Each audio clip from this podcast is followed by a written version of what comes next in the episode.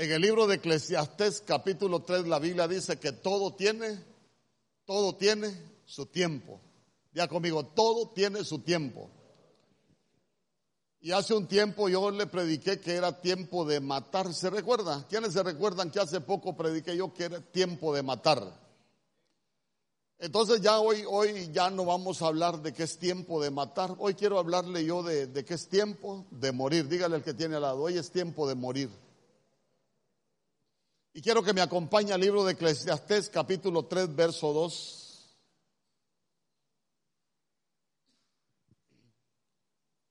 Hoy venimos a, a sentarnos a la mesa del Señor y mire lo que dice la Escritura. Tiempo de nacer y tiempo de morir. Tiempo de plantar y tiempo de arrancar lo plantado que el Señor nos, nos ayude, que el Señor sea propicio. Entonces, entonces vea usted que hablamos de que, de que hay un tiempo para, hay un tiempo de morir. Diga conmigo, un tiempo de morir. Yo le pregunto, ¿será lo mismo de morir que para morir? Porque ahí dice la Biblia, hay un tiempo de morir. Yo, yo, le quiero preguntar a usted, yo sé que usted es bien entendido de estas cosas de la Biblia. Y si la Biblia dijera que, que hay un tiempo para morir, ¿cuál sería la diferencia? ¿Mm? Mire, es que, es que usted se recuerda aquel pasaje que dice que ni una coma ni una tilde quedará sin cumplirse. Pues fíjese que en ese pasaje en ese pasaje la Biblia no habla ni de comas ni de tildes, habla de una letra que se llama yod en el hebreo, que es la letra más pequeña y que es como, como una coma suspendida.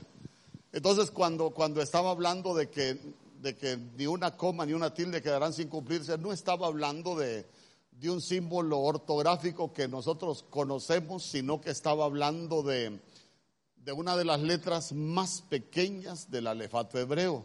Ya sabe usted, hablando de una letra. Entonces lo que dice es que, que, ninguna de las letras que aparecen en la Biblia, hasta, hasta alguien le pueden parecer insignificantes, pero no se van a quedar sin cumplir. Y yo quiero que usted repare en ese detalle. ¿Por qué? Porque, porque no estoy hablando de que, es, de que, es, que hay un tiempo para morir.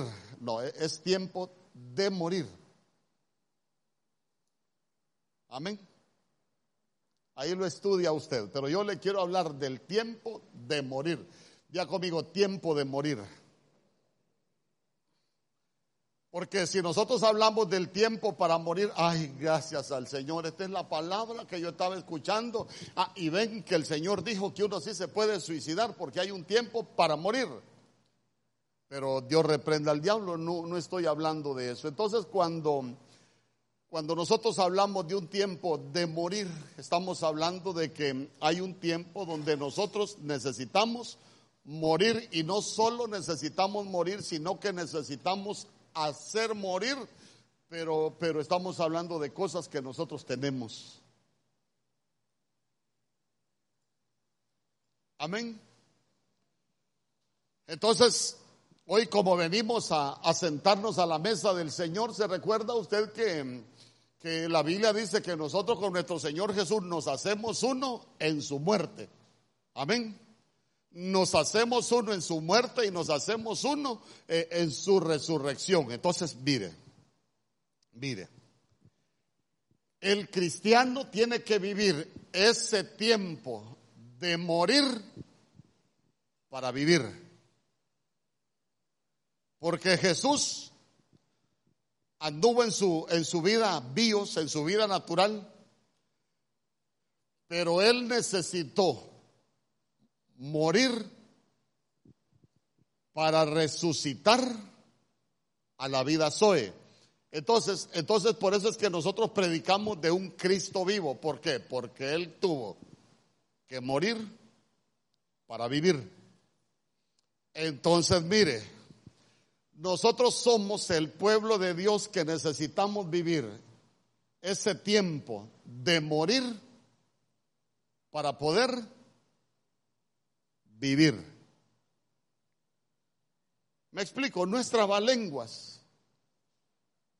Nuestra lengua. Yo quiero, yo quiero que, yo quiero quedar claro con usted porque, porque hay cosas, hay cosas que a uno, aún siendo pueblo de Dios, lo pueden tener muerto.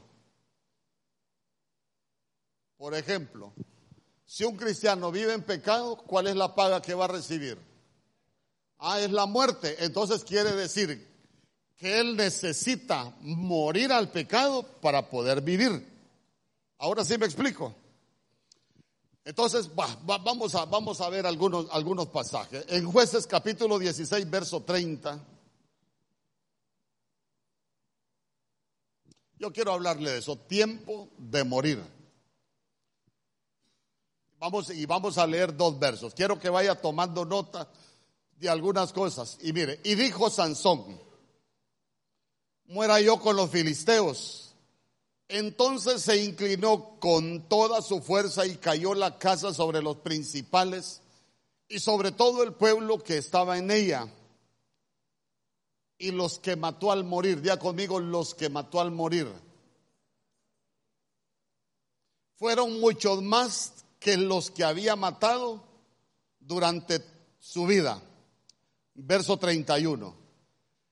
Y descendieron sus hermanos y toda la casa de su padre y le tomaron y le llevaron y le sepultaron entre Sora y Estaol, en el sepulcro de su padre Manoa. Y él juzgó a Israel 20 años. Entonces, mire, ahí tenemos a, a Sansón. Cuando nosotros vemos a Sansón, usted se va a dar cuenta que él venía con una comisión de parte de Dios. Hermano, Sansón era un, nazareo, no nazareno, no, no nazareno. No vaya a confundir nazareno con nazareo. Él era un nazareo, era alguien apartado por el Señor para cumplir una comisión acá en la tierra. No tocar muertos, no beber vino. Y usted se recuerda que Sansón con sus manos mató un león, ¿se recuerda? Ahí violó, violó su pacto con el Señor, desde ahí rompió el pacto con, con el Señor. Eh, la Biblia dice que siempre anduvo por los caminos, ¿se recuerda? Por los caminos de Timnat. Y cuando usted lee los caminos de Timnat, se va a dar cuenta que son los caminos del vino. O sea que a Sansón le gustó beber, rompió de nuevo el, pacto. Hermano, era un hombre que cometió muchos errores. Usted se va a dar cuenta que, Sansón primero eh, en yugo desigual se casó con alguien que no era de su pueblo, después él anduvo con, con rameras y, hermano, y él empezó a jugar con el pecado. ¿Por qué? Porque usted se recuerda que eh, Sansón otra vez sobre ti y él se levantaba y se iba. Entonces, entonces claro, lo que habla ahí es que iba a venir el enemigo, lo iba a prisionar, hermano, y, lo que hacía él es que siempre, siempre se iba. Entonces eso lo que nos enseña es que él se acostumbró, se acostumbró a jugar con el pecado. Así como se acostumbra mucho cristiano, pecan, vive en pecado, viene a la casa del Señor, no le pasa nada y así empiezan a, vivir. Eh, entonces al final usted se va a dar cuenta que, que uno, uno debería de tener mucho cuidado de jugar con el pecado. ¿Por qué? Porque de pronto, de pronto vemos nosotros que la Biblia dice que Sansón ni cuenta se dio cuando el Espíritu del Señor ya no estaba, ya no estaba con él. Eh, vea usted cómo, cómo de pronto él hablando con aquella mujer ahí Mire, mire, mire qué bonito porque Jacob cuando se cansó, hermano, dice que puso una piedra por cabecera y claro, la, roca es Cristo, la piedra es Cristo. Pero cuando Sansón quería descansar, ¿dónde recostaba su cabeza? En las piernas de Dalila. Así hay mucho cristiano que no está recostando su cabeza, sus pensamientos, su manera de pensar en Cristo, sino que las están, están teniendo sus pensamientos en las piernas de, de una mujer. El que tenga oídos para oír, que oiga. Entonces, entonces que hemos, hemos descuidado la, hemos descuidado la roca. Usted se recuerda, Saúl, su cabeza la llevó a reposar a una cueva en el lugar donde hacía su inmundicia. Entonces algunos los pensamientos y su cabeza no le están haciendo reposar en Cristo, sino que la tienen reposando, pero en el pecado. Después pierde su, su cabellera. Usted sabe que cuando hablamos de la, de la cabellera estamos hablando de, de, la consagración. Usted se recuerda que dice que Sansón tenía, tenía siete trenzas, siete huedejas. Y cuando nosotros hablamos de las trenzas, de esas siete, los siete lo que representan son los siete espíritus de Dios de allá del libro de Isaías capítulo 11 verso 2 y cuando usted estudia detalladamente la vida de Sansón se va a dar cuenta que él pasó por siete lugares antes de que el espíritu del Señor se apartara de él, o sea que Sansón fue perdiendo, como él venía con una comisión de parte de Dios, él traía una dotación espiritual, pero fue perdiendo cada uno de los espíritus en cada uno de los lugares que, por el cual él, él, pasó y un día prediqué el poder de los muertos, me recuerdo. Ahí, ahí hablé de los siete lugares que, por los cuales pasó Sansón. Y al final pierde, las, pierde las trenzas, pierde la consagración, pierde la, la santidad, hermano. Le sacan los ojos, queda sin visión, eh, se vuelve cautivo, está en un, en un molino. Estar en un molino es aquel cristiano que está dando vueltas, hermano, y no avanza Ahí están, son aquellos cristianos que, eh, que siempre, imagínense, imagínense en el molino, imagínense ahí en el molino, hermano, dando vueltas, dando vueltas, dando vueltas sin parar. No, hay unos que dan vueltas pero cautivos. Qué bonito que dando vueltas sin parar, adorando al Dios de, Israel. No, hay muchos que están dando vueltas, hermano. Vinieron al Señor, vinieron cautivos y se convirtieron al Señor. ¿Y sabe qué? Ahí están dando vueltas en el molino, siempre haciendo lo mismo. Los mismos errores, el mismo pecadito. Eh, tropecé de nuevo y con la misma piedra. Ahí se pasan tropezando con la misma piedra.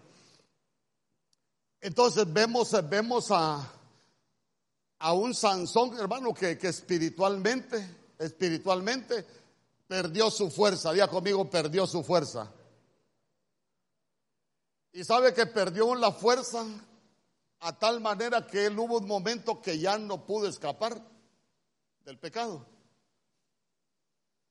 Mire, si hay algo triste que le puede pasar a un cristiano, es acostumbrarse a vivir tanto con el pecado que hay un momento que pierden la fuerza y ahí no es que ya no quieran, sino que jugaron tanto con el pecado que perdieron la fuerza y hay un momento que ya no puede escapar. Él ya no puede escapar del, del pecado, pero el Señor sí los deja.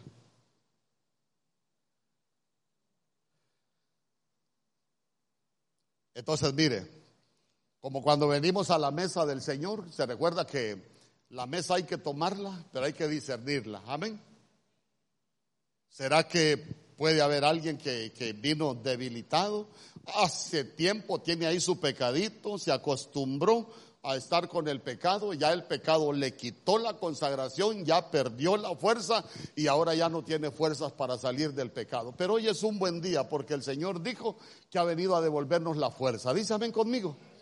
Ay, hermano, qué bonito sería que todos tuviéramos la fuerza para salir este día y decirle a, todo aquello que nos ha tenido ahí dando vueltas. Eh, mira, fíjate que, fíjate que yo sé que, que hemos estado allí en pecado, pero hasta hoy llegamos. Fíjese que allá en, yo le he contado, allá en San Pedro Sula, una vez se dio un caso, hermano. Un hombre inconverso con una hermana servidora de la iglesia de Cristo, servidora, de las buenas servidoras. Pero a la iglesia llegaba sola. Y una vez el apóstol Germán predicó, hermano, que cómo era posible que un cristiano viviera en adulterio. El apóstol Germán empezó a hablar del adulterio y empezó a hablar del espíritu de prostitución, cómo contamina las casas, cómo contamina los lechos. Y hermano, ¿y por qué le hablo de, de, de, porque los problemas de la carne son los que más dañan al pueblo de Dios? Uy, pastor, somos cristianos. Pues sí, por eso. ¿Acaso, acaso no, decía Pablo a la iglesia de los Corintios? ¿Saben qué? Solo se van a separar, los matrimonios se van a separar únicamente para ayunar y para orar. Y después vuélvanse a unir. ¿Por qué? Porque su amigo el diablo también sabe de que, se lo voy a decir como se lo quiero decir, su amigo el diablo sabe de qué pata cojea. Y después vuélvanse a unir. Entonces, por eso le digo, eh, los problemas de la carne es lo que más daña al pueblo de Dios. Y si no vea usted un ungido, ¿qué fue lo que más lo dañó? Los problemas de la carne. ¿Qué, ¿Cuáles fueron los problemas del dulce cantor de Israel? El hombre que tenía el corazón conforme al corazón de Jehová. La carne. ¿Cuál fue uno de los grandes problemas del hombre más sabio del cual habla la Biblia? Hermano, mil mujeres tuvo el desventurado. Uy, pastor, pero somos cristianos. Pues sí, por eso. Porque sé que es cristiano y somos cristianos, por eso le hablo de esto. Entonces, mire, pero de pronto, de pronto, la Biblia dice que a Sansón le comenzó a crecer el cabello. Entonces, si de pronto le comenzó a crecer el cabello, ¿qué le comenzó a crecer? La consagración. Tóquese su cabeza. Dígale, Señor, si, si he perdido mi, mi cabellera, que esta tarde me comience a crecer. Pero háblelo, háblelo, que me comience a crecer. Porque a veces hemos perdido la consagración y nosotros necesitamos que nos vuelva a crecer. Dice ven conmigo. Entonces, entonces mire qué bonito, ¿por qué? Porque el hombre ya está cautivo, está sin visión, ¿sabe qué? De payaso lo tenían. ¿Por qué le digo que de payaso lo tenían? Porque sabe qué, sabe, se recuerda usted que decían los filisteos cuando iban allá al, al lugar donde donde, lo, donde los destruyó Sansón cuando murió, ¿se recuerda lo que decían? Tráiganos aquel, ¿para qué decían? Para que nos divierta. Yo le quiero preguntar, ¿a cuántos de nosotros, cuántos cristianos seremos payasos de nuestros enemigos? Tráigame aquel cristiano, mira, cristiano. ¿Ah? Y dice que es cristiano y mirando en pecado. Solo imagínense usted el mundo espiritual allá, los enemigos, míralos, eh, sin visión, eh, ya, perdió, ya perdió la consagración, eh, ya perdió su fuerza. Mira, no avanza, mira, mira, ahí divirtiendo nosotros a los enemigos, hermano. Pero nosotros no venimos a divertir a los enemigos. Nosotros venimos a limpiarnos aquí para agradar al rey que nos escogió. ¿Cuántos dicen amén? Así, a eso venimos acá nosotros, ¿sabe qué? A recuperar lo que perdimos. Hoy, hoy la Biblia, hoy el Señor también hablaba que, no, que Él vino a recuperarnos lo que hemos perdido. Amén.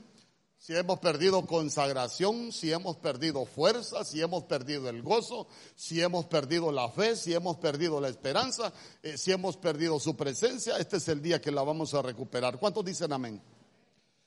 Entonces, mire qué bonito porque en el verso 30, yo quiero ir por partes. Póngame el verso 30.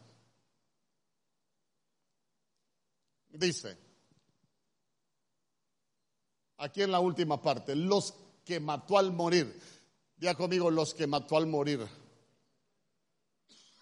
Fueron mucho más que lo que había matado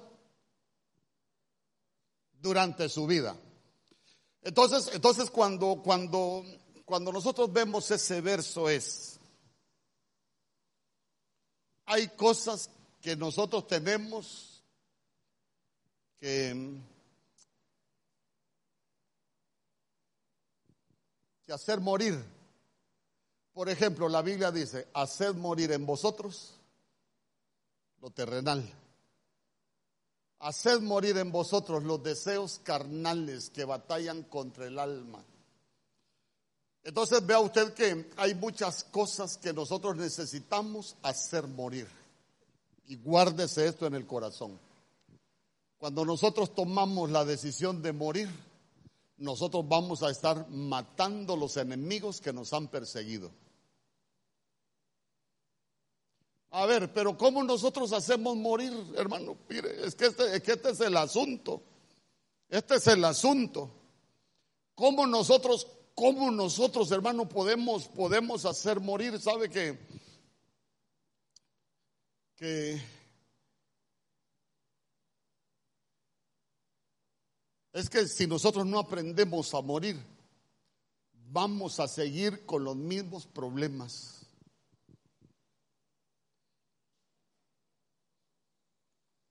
Eh, dígale al que tiene al lado, hay cosas que hay que hacer morir. Imagínese usted, gracias a Dios que aquí no hay, pero un cristiano que después de que toma la santa cena, como le gusta el sabor del vino, después se va a buscar su cervecita. Y sabe que es lo más tremendo. ¿Sabe que es lo más tremendo? Que el cristiano se acomoda. Mire, yo se lo digo porque esto es público. Una vez en, un, ayuno alguien preguntó, pastor, ¿cómo hago para no seguir, para no seguir bebiendo? Soy servidor aquí y, todavía bebo. ¿Usted se recuerda de esa pregunta? y me pongo a pensar yo, para que alguien beba, ¿será que usted viene a la iglesia? Ahí va con su familia, se va para su casa. ¿Y será que las cervezas se salen de la cantina y lo van siguiendo a usted para que se las beba? Bebeme, desgraciado, bebeme, desgraciado. Acordate que somos amigos. No.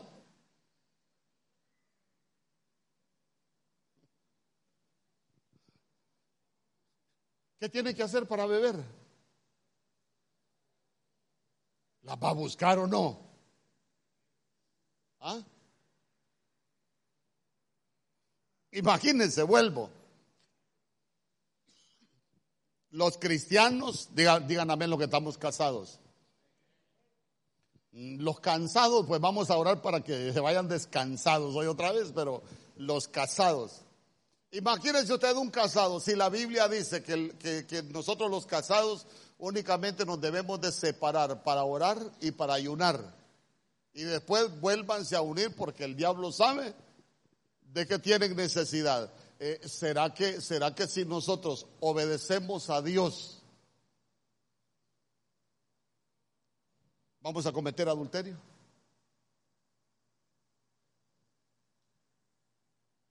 Ay, pastor, fíjese que caí con una mujer, pastor, y ni cuenta me di, pastor. Así como no, que ni cuenta se dio.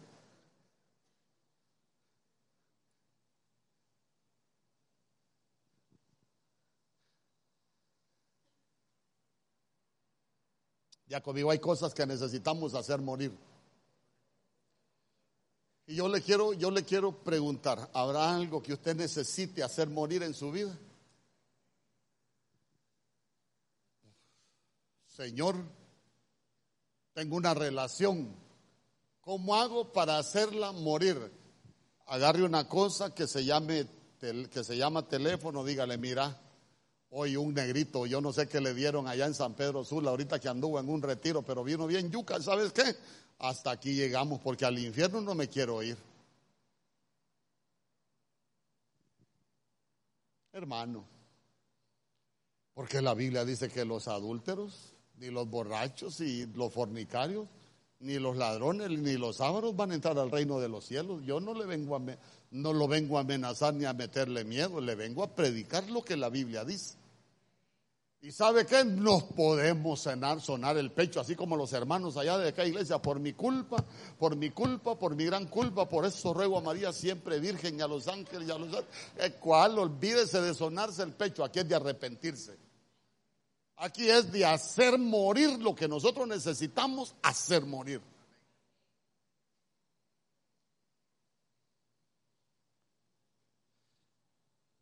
¿Habrá algo que usted necesite hacer morir? Es que este es un buen día. Este es un buen día para hacer morir aquello que si nosotros no lo hacemos morir nos va a matar a nosotros. ¿Por qué? Porque la paga del pecado es la muerte. Y mire qué bonito. Porque cuando nosotros, nosotros tomamos la decisión de morir, nosotros estamos matando los enemigos. Y cuando nosotros morimos, ¿sabe qué? Hermano, vamos a estar vamos a estar matando cualquier tipo de enemigo que se quiera levantar en contra nuestra. Y hay algo más, hay algo más. Mire, mire lo que dice el verso 31. La última parte. Dice, descendieron sus hermanos y toda la casa de su padre y le tomaron y le, llevaron y le sepultaron entre Sora y Estaol. Día conmigo, lo sepultaron entre Sora y Estaol. ¿Qué podemos decir nosotros de ahí del lugar donde fue sepultado?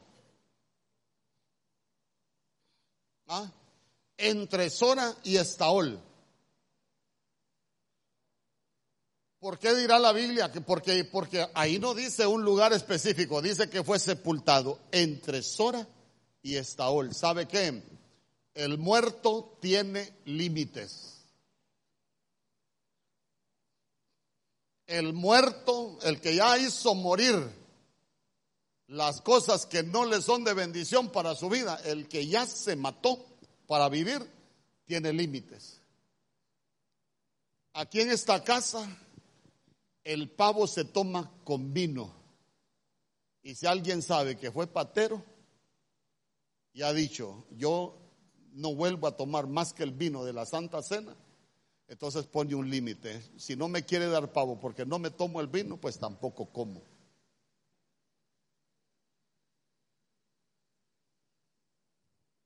Amén.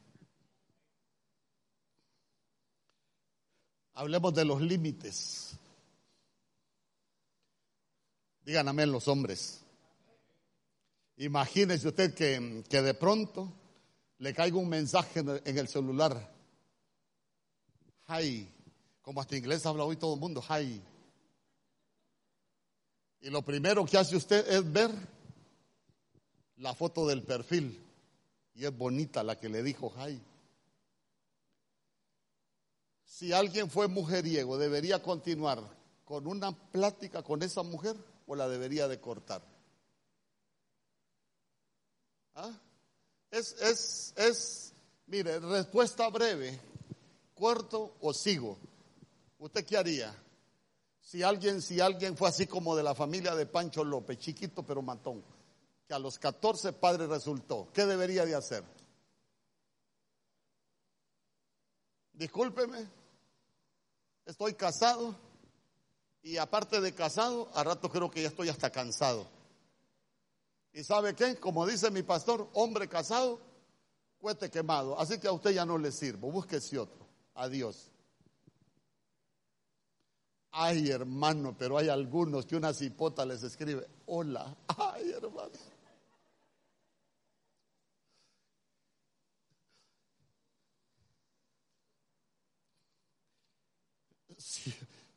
Si, usted los toca en ese momento, yo creo que hasta calentura le da de la emoción. Ya me imagino en sus adentros, todavía tengo pegue. Ay, hermano. Ya conmigo límites. Hermano, es que mire, es que mire. Se recuerda que Job dijo, el hombre nacido de mujer, ahí en Job capítulo 14, él dijo, el hombre nacido de mujer es corto de días y hastiado de sinsabores, pero tú le has puesto límites a mis días. Y sabe que hay una versión que dice, los cuales yo no puedo rebasar. Eh, el hombre, el hombre y la mujer que se conoce debería de tener límites. Si usted sabe que era enamorado cuando era joven, Hermano, no sea ni demasiado amable con las mujeres.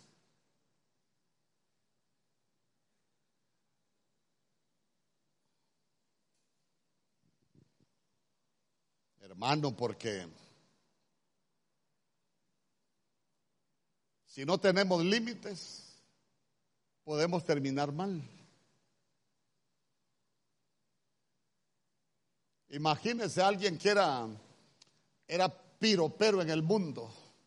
¿Sabe que son pirópodos? Ah? ¿O no sabe que son piropos?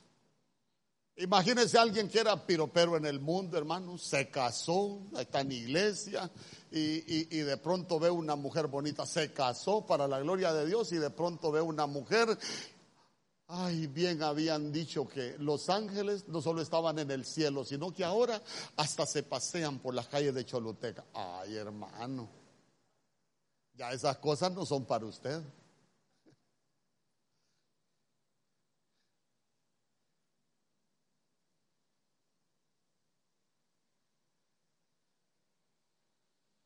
Yo le pregunto, ¿usted tiene límites? ¿Usted sabe cuándo detenerse? Le pregunto, ni tan siquiera me conteste a mí, si usted mismo. ¿Usted sabe hasta dónde puede llegar? ¿Hasta cuándo uno puede detenerse? Eh, ¿Usted conoce qué cosas decir, qué cosas no decir? ¿Usted sabe qué cosas hacer y qué cosas no hacer?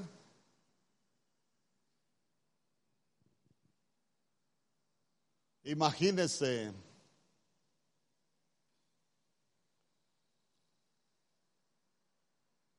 Ya conmigo aquí no viene.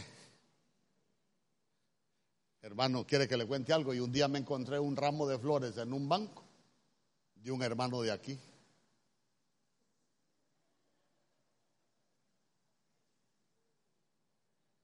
¿Y sabe qué es lo más tremendo? Yo iba, yo iba para la fila y de repente me dio por, me llamó, a mí me han gustado mucho las rosas.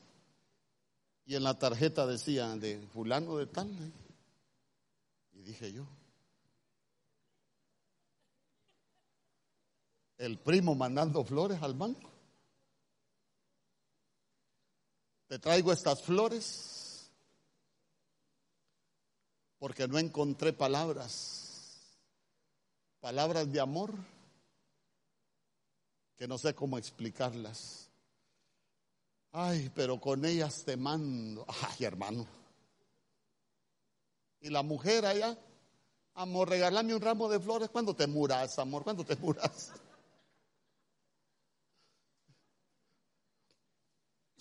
Diga, hay que tener límites. Hay que tener límites.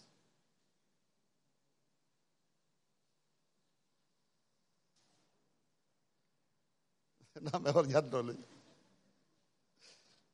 Ya conmigo, hay que tener límites. Por eso lo sepultaron entre Sora y Estaol. Hermano, los cristianos necesitamos tener límites. Amén. Ah, entonces mire. En Génesis capítulo 50, verso 24, si usted me acompaña, ¿cuántos quieren hacer morir?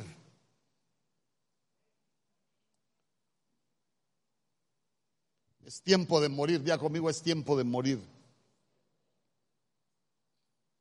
Ay, hermanos, si algunos ni con la mujer que tienen en la casa aguantan y quieren tener dos.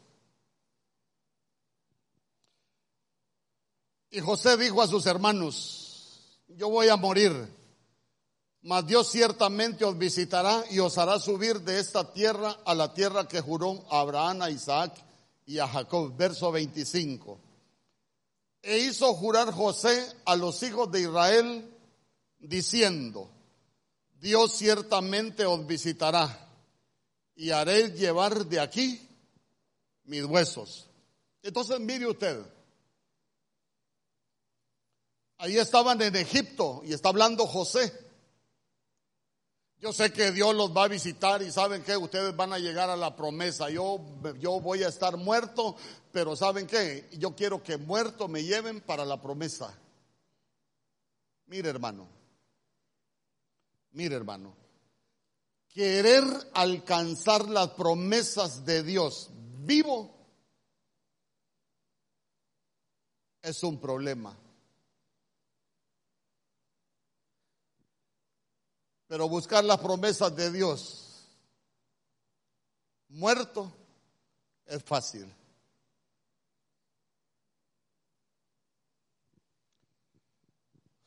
Ay, hermano, mire.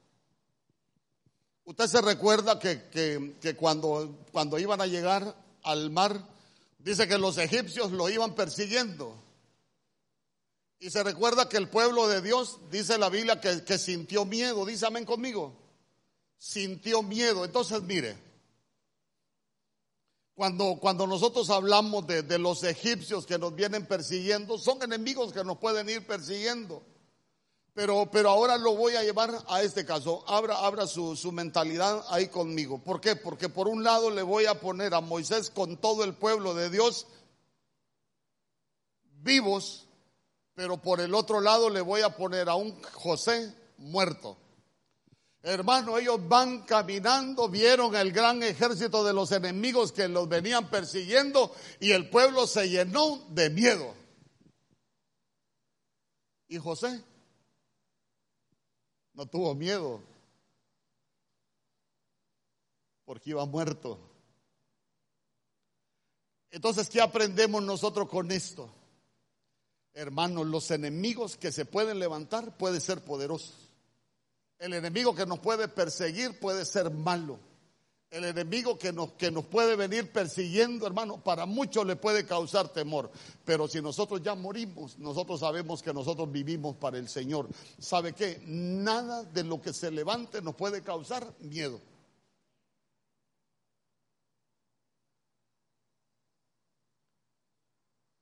Llegaron al mar. E, el mar es un obstáculo. Diga conmigo, el mar es un obstáculo. Entonces ahora, ahora imagínese usted, hay obstáculos que se nos van a presentar en la vida, eh, pero hay obstáculos que a muchos los van a detener. Sabe que hay obstáculos y, en, y, en, la vida siempre van a haber estorbos, en la vida siempre van a haber obstáculos. Imagínense aquellos, aquellos viendo al enemigo que los venía persiguiendo y viendo el obstáculo que tienen ahora. Y yo le pregunto, ¿y José? A José no le importaban ni los enemigos ni el obstáculo. ¿Sabe por qué? Porque José dijo, José dijo, ¿saben qué? Como yo ya voy a estar muerto, me llevan para Canaán.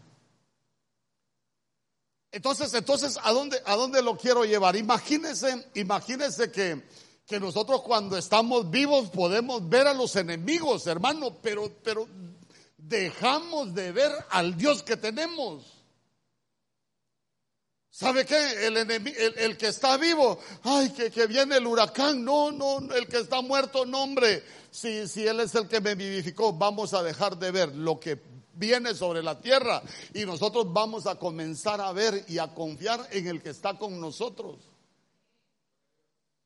Porque nosotros ya morimos, ¿sabe qué? Nada de lo que se levante nos va a causar temor, porque nosotros ya morimos, ya morimos, ya morimos al temor y nosotros hemos aprendido a reposar en el Señor. Dígame usted, ¿se turbó José? No, se turbaron todos los demás, pero José, como iba muerto, no. En este tiempo, la Biblia dice que muchos se van a, van a ser turbados por el bramido del mar y de las olas. Sabe que muchos van a ser afligidos por todo lo que se va a levantar, pero nosotros necesitamos estar muertos ya. Porque si no, vamos a estar igual que los del mundo. ¿Me explico? Imagínese usted qué diferencia hay entre uno que está vivo al miedo y uno que ya murió al miedo. Hermano, o hay gente que en esta pandemia se murió de derrame, pero el que murió al miedo, ¿a cuál coronavirus? ¿va? Pero hay que hacer morir las cosas en nosotros. Dígame conmigo. Y, mire qué bonito, porque yo le, yo le voy a mencionar muchas cosas. Le voy a mencionar muchas cosas. Eh, cuando llegaron a, Allá en Génesis capítulo 15, usted se recuerda que tres días en el desierto comenzaron a buscar agua y no encontraron. Y dice que el pueblo se amargó. Y como el pueblo se amargó, comenzó a murmurar. ¿Y por qué comenzaron a murmurar? No, cómo es que el Señor nos saca de acá y, cómo es que ahora no encontramos agua, aquí nos vamos a morir de sed. Y yo le pregunto, ¿quién era el único que no murmuraba? El muerto. Ay, ya viste el vestido que anda la hermana Wendy. Ah, ya viste el vestido que anda la hermana Wendy. Ay, hermano, pero el que ya, eh, mire, el que está vivo, a, saber que está vendiendo la hermana Wendy para que ande ese vestido. Pero el que ya murió, hermana Wendy, qué bonito el vestido que usted anda. Amén. A veces en las iglesias cuando alguien llega con un carro nuevo, vendiendo coca de estar segurito que vendiendo polvo ha de estar, pero esos, esos están vivos. Pero el que ya murió, Señor, ¿y por qué no me das aunque sea un cachito de la bendición del hermano para yo venir en carro nuevo también? Pero sin envidia. Así como que ya morimos a la envidia. E, entonces, entonces vea usted, vea usted la, la, diferencia, la diferencia entre estar vivo y entre estar muerto. Yo me recuerdo que yo tengo mi pariente, tengo mi pariente que, que, que me dice, y es cristiano. Vamos a dar una vuelta, me dijo un día. ¿A dónde? Le dije yo, ay, a la calle, me dijo. No, si en la calle ya no se me, ya, ya, en la calle no se me ha perdido nada, le dije yo. Yo no sé por qué muchos cristianos me dijo, cuando se convierten al Señor, se arruinan, me dijo. Quiere decir que si a vos te dice alguna muchacha bonita, le decís que no, me dijo. Pues sí, le digo yo, porque soy cristiano. De eso se trata ser cristiano, eh, de cambiar. ¿Sí o no, hermano? Ah, no lo escucho muy convencido. De eso se trata, de cambiar. ¿Ah? No, es que, es que, es que aquí uno viene a cambiar. Venimos a limpiarnos por el agua de la palabra, amén. Entonces, entonces le digo yo, no, le digo yo, yo seguro que le digo que no. No te digo, pues ya te arruinaste, me dijo. ¿Y cristiano, hermano? Usted no es de esos, ¿verdad? Bueno, si por casualidad hay alguno de esos, ya no sea de esos. Hoy es buen tiempo para hacer morir. ¿Sabe para qué? Para que nosotros muramos, para poder vivir. Pero necesitamos morir al pecado para alcanzar las promesas que Dios tiene para nosotros. Amén. Ah, sigamos, sigamos. Entonces, entonces mire, ahí vamos, vamos siempre con, con José.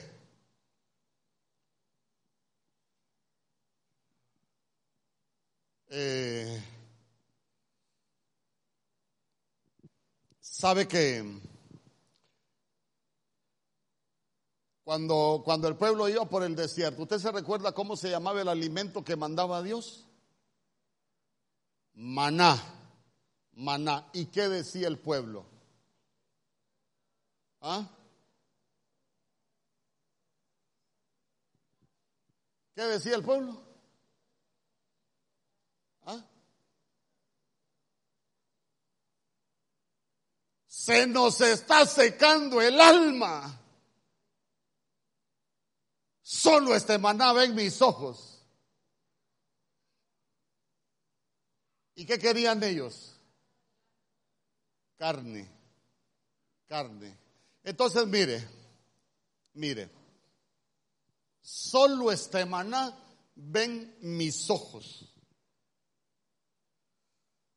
Si hay algo que, que, que que le cuesta al pueblo de Dios es ser agradecido.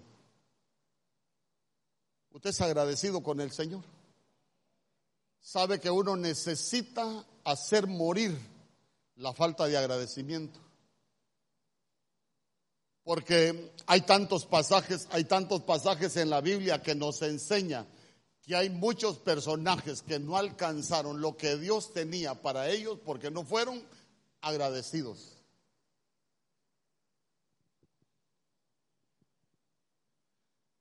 ¿Alguna vez alguien se ha quejado porque le ha ido mal?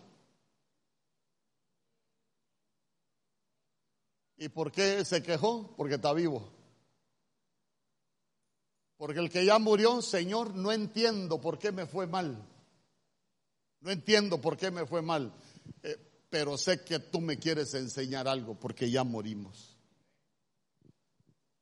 ¿Por qué? Porque la Biblia dice que todas las cosas nos ayudan para bien. Todo, todo, todo.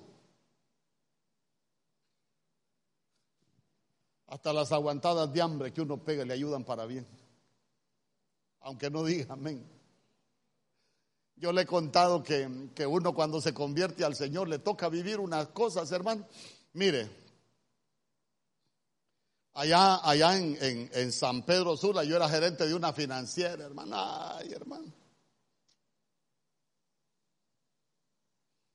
Y no solo era gerente de una financiera, hermano, era era conferencista. Usted me preguntaba lo que quería saber de tratados de libre comercio. Yo le hablaba de todo lo, legal, hasta aranceles y todo lo que usted quisiera. Y, muy famoso el hombre, don Mario Mejía. Cuando estábamos en la financiera, ahorita que anduve en Ceiba, pasamos por unos condominios que nos alquilaban a nosotros para ir allá 10 mil pesos diarios de viáticos solo para comer. A tal extremo de que, de que nosotros no comíamos recalentado, ¿verdad, Maoli? que íbamos a tocar algo recalentado. Podía ser la mejor comida del mundo, nadie tocaba recalentado. Ah, pero nos llame el Señor, hermano. A ver, a este mal administrador le tengo que enseñar a ser buen administrador. Hermano.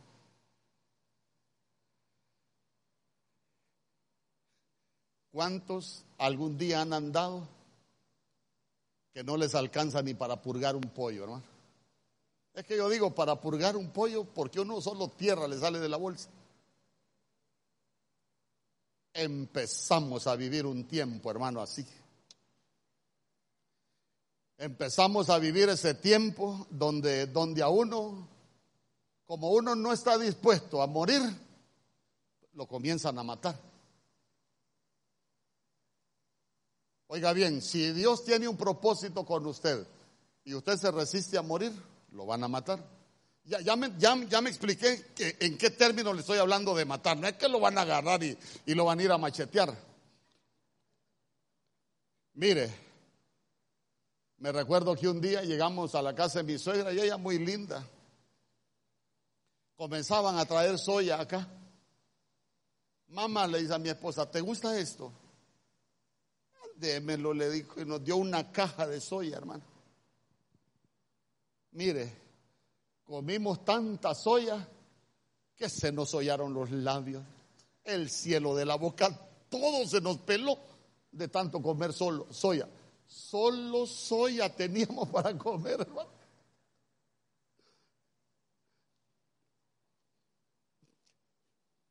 Y lo recalentado, ¿cuál si ya no había para, para guardar en la refri? ¿Y sabe qué es lo más tremendo? ¿Sabe qué es lo más tremendo? Cuando ya comenzamos a, a, a recuperarnos, cocinábamos frijoles guardábamos los frijoles, ya no nos comíamos los frijoles con la sopa. Un tiempo frijoles y un tiempo la sopa con arroz. Hermano. Y mire, cuando uno se resiste a morir, lo empiezan a matar. Mire, yo era orgulloso. Eh, yo, mire, la gloria sea para el Señor. Yo he tenido buena retentiva. Fíjese que le voy a contar algunas historias, pues le voy a contar las pisoteadas, porque ahí es donde yo no quiero la gloria para mí, la gloria para el Señor. Eh, una vez eh, a, mí en la universidad me decían el cometa, ¿quién sabe de esos términos? Sí, aparecía cuando quería. Entonces yo llevaba una clase electiva para graduarme que se llamaba Calidad Total 3. Y una vez estaban hablando de sistemas de calidad pero yo soy auditor certificado internacional en sistemas de calidad. Y llegó don Mario Mejía un día a la universidad y mis compañeros con un data show, hermano, con boquitas para el catedrático y los hermanos, bien decorada el aula, porque iban a hablar de sistemas de calidad. Y llego yo, ¿y de qué van a hablar? Sistemas de calidad. Enséñame lo que van a enseñar. Yo voy a exponerles, dije. Quítenme ese data show. hermano, y empiezo a hablar de sistemas de calidad y exponer y tal. Y el catedrático me dice, ¿por qué sabes tanto de sistemas de calidad? Soy auditor certificado en sistemas de calidad. Ay, hermano. Bueno. Cuando nos dan la nota, yo solo ese día fui. Cuando nos dan la nota, una cipota llorándole al catedrático por la nota.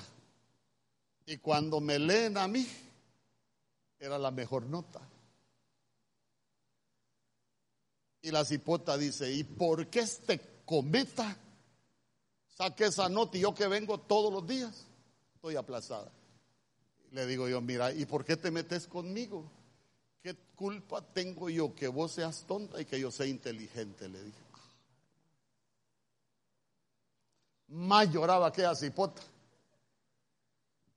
Pero ¿sabe cuál fue la peor vergüenza mía? Que un día estaba enseñando Biblia en la iglesia y cuando me bajé de enseñar, me estaba esperando abajo y me dijo, qué bonito enseñar, me dijo. Pero te acordás la vergonzada que me pegaste en la U, me dijo. ¿Cómo hubiera sentido su cara usted? Yo creo que ese, yo soy negro, pero ese día me puse rojo, hermano me ardía la cara de la vergüenza. Yo solo agaché la cabeza y le dije, perdóname, perdóname. ¿A usted le cuesta pedir perdón? Allá andaba vivo yo, pero me seguían matando. Mire, ve. Después, una reunión. Mire, le voy a, le voy a, decir de qué le voy a hablar. Nunca vaya a confundir orgullo con falsa humildad. Nunca lo vaya a confundir. Hermano, ya éramos ayudas en un equipo de servicio y hermano Mario, recuérdese que tenemos reunión a, tales horas en la casa del hermano fulano de tal. Eh, no puedo ir. ¿Por qué? Tengo otro compromiso. Eh,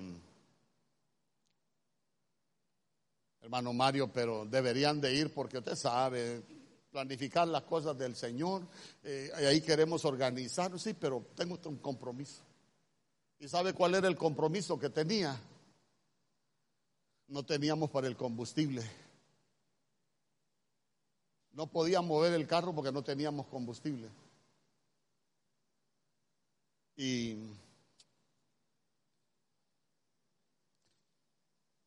El día que era la reunión, me llama la hermana, como 15 minutos antes. Mire, hermana, le voy a decir la verdad. No tenemos ni para el combustible, le dije. Ah, vénganse, me dijo, aquí vamos a ver qué hacemos. Y nos fuimos. Eh, hermano, ya cuando estábamos allá, se para, se para el hermano Antonio, hasta le voy a decir el nombre, el hermano Antonio Mejía, porque un día usted lo conoce y le pregunta. Y dice el hermano Antonio Mejía, hermanos, quiero decirles algo, hagamos una colecta porque Mario no tiene ni para el combustible y nosotros como sus hermanos le vamos a ayudar. Públicamente le dijo. Le quiero preguntar, ¿usted por qué muchas veces no pide ayuda? ¿Porque es humilde o porque es orgulloso? Ahí se lo dejo, respire hondo.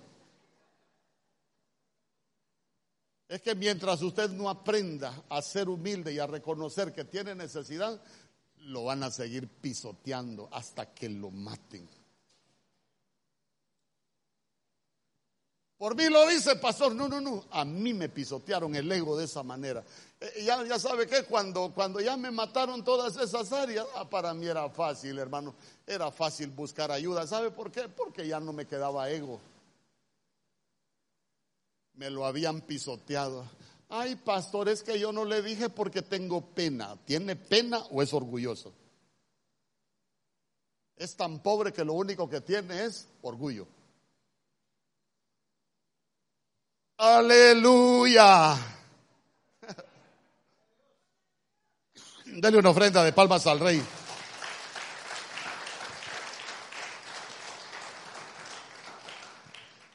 ¿Sabe qué es lo bueno? Cuando lo agarran a uno así, este, le, voy a pegar una reventada que nada de orgullo le va a quedar. Ya cuando lo tienen bien estirado a uno, ya uno sí reconoce. Tengo tal problema. Ahora bien, eh, pero el muerto, el muerto, el muerto ya no tiene ese problema. El muerto ya, mire pastor, tengo un problema. Pero el vivo no. El problema es que cuando le están matando a uno duele. ¿Y sabe cuál es el problema? Que cuando le están matando uno a todo mundo, hasta buscando culpables anda uno y el culpable es uno.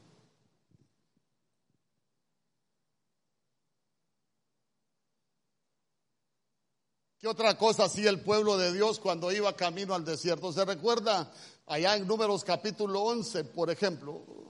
En Números capítulo 11 ellos se iban acordando de lo que comían en Egipto. Míreme, el que está vivo se va acordando de Egipto. El que está vivo. Y el que está vivo se, se, acuerda de lo que hacía en Egipto. Pero el que ya murió, otra cosa, se acuerda de Egipto y muchas veces no solo se acuerda de Egipto, sino que el vivo muchas veces quiere volver a Egipto. Ah, entonces, entonces miremoslo espiritualmente. Cuando uno está vivo a la carne, que no ha aprendido a morir para Dios o a vivir para Dios, usted se va a dar cuenta que a la gente no le cuesta volver a Egipto. ¿Sabe qué? Están bien en la casa del Señor, pero no les cuesta darse su vuelta por Egipto. No les cuesta volver a alimentarse de lo que antes se alimentaban. Nos acordamos del pescado, nos acordamos de los pepinos, nos acordamos de los ajos, de las cebollas, de los puerros. No les cuesta volver a comer de lo que comían antes. Entonces, si lo vemos espiritualmente, el cristiano que no has hecho morir la carne, fácilmente vuelve a hacer lo que hacía antes y después vuelve como pueblo de Dios sin ningún problema porque no tienen límites. Pero el que ya murió no se acuerda de lo que hacía en Egipto y ya no quiere volver a alimentarse de lo que se alimentó antes. Dice amén conmigo. Porque José, aquellos allá acordándose y José muerto, él no se acordaba de Egipto.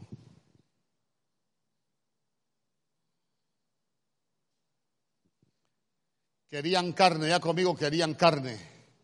El vivo siempre va a querer seguir alimentando las cosas de la carne, el muerto no. El muerto va a querer la promesa, alimentándose de las cosas de Dios.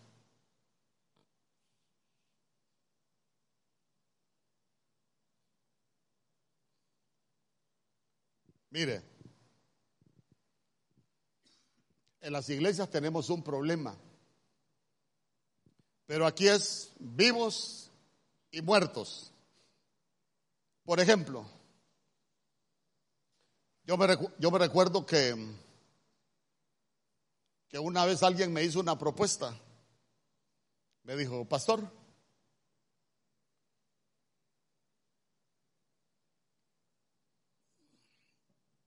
quiero proponerle algo, ajá. Présteme la alabanza el domingo para que vayan a cantar a mi negocio, me dijo. Viene la mejor parte, le voy a dar una buena ofrenda, me dijo. Entonces yo le dije, no, le dije yo, la, lo que tenemos de alabanza aquí es para el Señor. No, hay con cualquier cosa haga bulla, me dijo.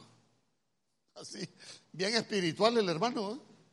Ahí con cualquier cosa haga bulla. y pastor, buena ofrenda.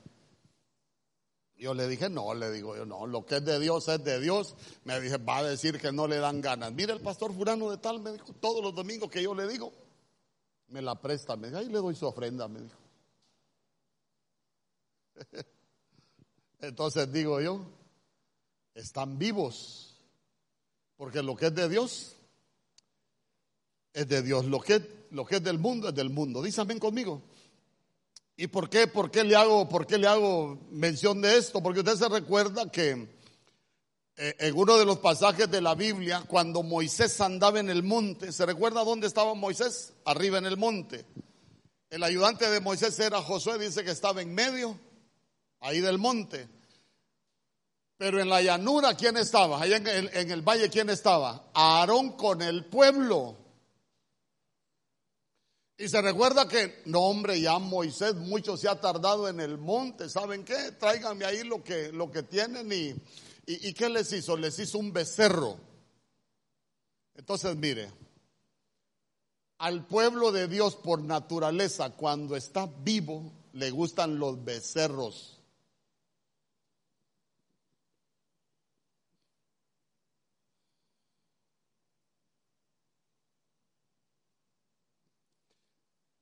Le gustan los becerros. A ver, ayúdeme a predicar. ¿Cómo, yo le puedo dar un becerrito al pueblo? ¿O cómo uno como pastor le puede dar un becerrito al pueblo? ¿Ah? ¿Cómo, ¿Cómo le puede dar uno un becerrito al pueblo?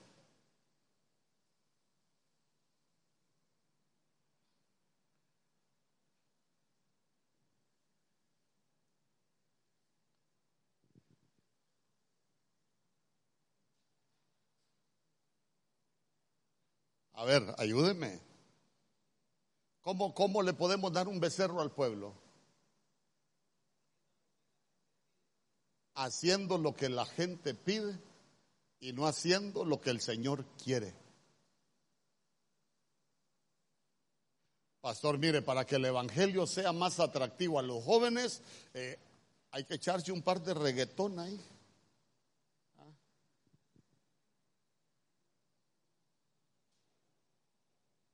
¿Se imagina usted? ¿Quién dirigió hoy Stephanie? ¿Se imagina usted a Stephanie? Pase lo que pase, aquí somos tranquilos. y se imagina aquel montón de cipotes.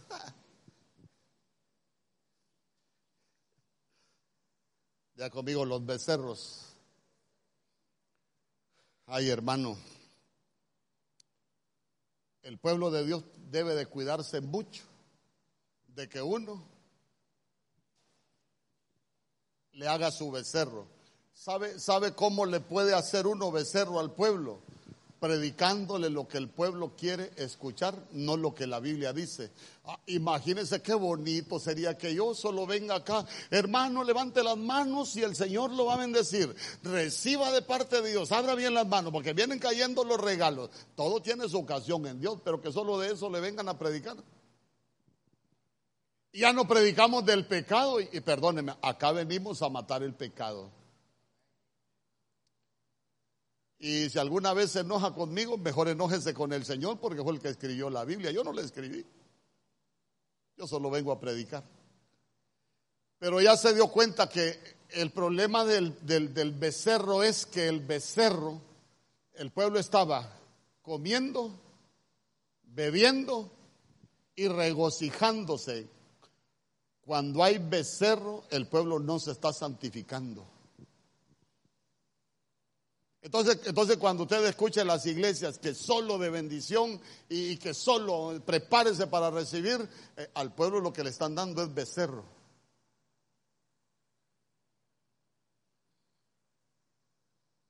Por eso yo me sorprendo cómo mucha gente vive el Evangelio totalmente en corrupción. ¿Y sabe qué? La gente hasta cree que está bien. ¿Por qué? Porque cuando hay becerro, no hay crecimiento espiritual. ¿Se recuerda? Aarón que dijo, no hombre, el pueblo aquí sentía que ya Moisés no iba a volver, por eso le hicimos el becerrito. Y Josué que dijo, Josué que dijo, que estaba así más o menos. voz de pelea, oigo yo, como que están peleando. Y Moisés que estaba arriba, ¿qué dijo? Desenfreno hay en el campamento, dijo Moisés. Entonces, lo que para uno es bueno, el que está bien espiritualmente se va a dar cuenta que es desenfreno. Por eso hay que estar arriba.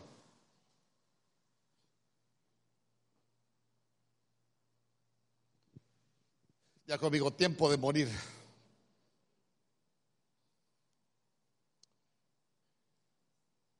Sabe que cuando se está vivo, uno debe de tener mucho cuidado. ¿Por qué? Porque cuando uno está vivo, uno se puede rebelar contra la autoridad. ¿Se recuerda de Core? Core estaba vivo. Mire, Coré, y acaso solo, acaso solo por, por Moisés habla el Señor. Yo le pregunto, si nosotros comparamos glorias, era, gran, era grande la gloria que tuvo José en Egipto. ¿Y cuál es el problema? Aquel tuvo su gloria grande en Egipto, pero como iba muerto, no le importaba lo demás, pero aquel como estaba vivo, y, acaso solo por, acaso solo por, por Moisés habla el Señor. Fíjese que yo, yo enseñé doctrina más de 10 años en Ebenezer, más de 10 años. Eh, anduve con los equipos apostólicos, creo que encargado de equipos apostólicos como unos 8 años. Y Mario anda enseñar doctrina a tal lado, anda enseñar por aquí, anda enseñar por allá. Hermano, hasta el día que me venía, estábamos platicando con el apóstol que me iba a bendecir por última vez allá, me dice, ¿cuántas veces te mandé a enseñar? ¿Y cuánto tiempo enseñaste vos acá allá? Le dije yo. Y me dice, y nunca te nombré maestro. ¿Qué cree que le respondí yo? Nunca necesité el título para hacer lo que Dios me mandó a hacer. El muerto no necesita títulos, el vivo sí. Porque el vivo le gusta ser visto, el muerto no. Entonces uno aprende a morir. Amén.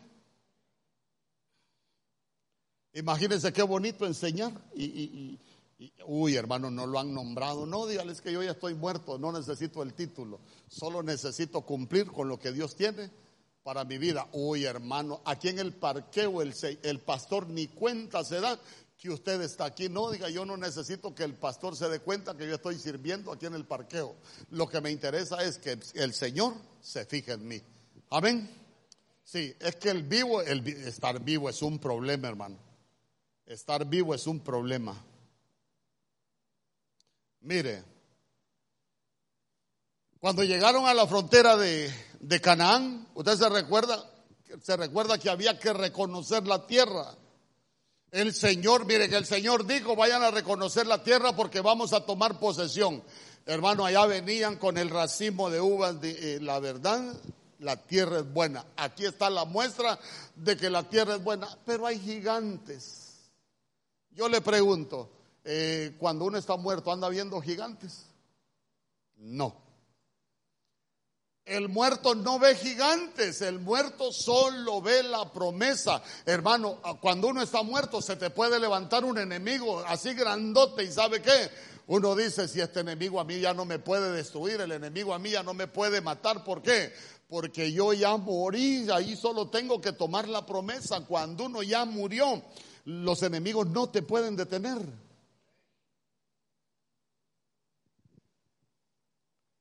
Entonces, mire qué interesante. Porque, escuche bien, escuche bien. En un principio voy a volver con Sansón. Ya voy a cerrar.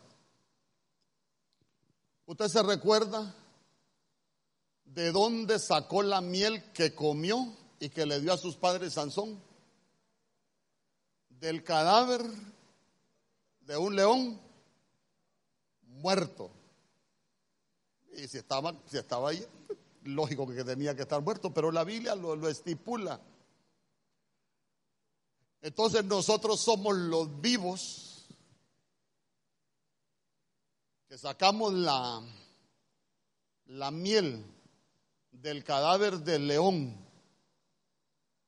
que ya murió, pero que a nosotros nos da vida, porque el alimento nos da vida. Amén. Ahora bien, el león de la tribu de Judá, Cristo. ¿De dónde sacamos la vida nosotros cuando morimos?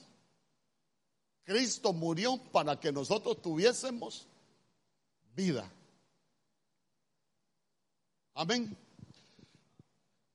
Entonces lo que nosotros venimos aquí es a hacer morir lo terrenal. Aquí venimos a hacer morir la carne. Por eso es que nuestro Señor Jesús antes de morir les dijo, ¿saben qué? ¿Saben qué? Este pan representa mi cuerpo que por vosotros es partido, la sangre que iba a ser derramada estaba hablando de su muerte. Entonces él en la mesa del Señor lo que nos estaba diciendo es, ¿saben qué? Háganse uno conmigo en mi muerte para que tengan vida. Porque Él por medio de su muerte vino a darnos vida, para que tengamos vida. Pero nosotros necesitamos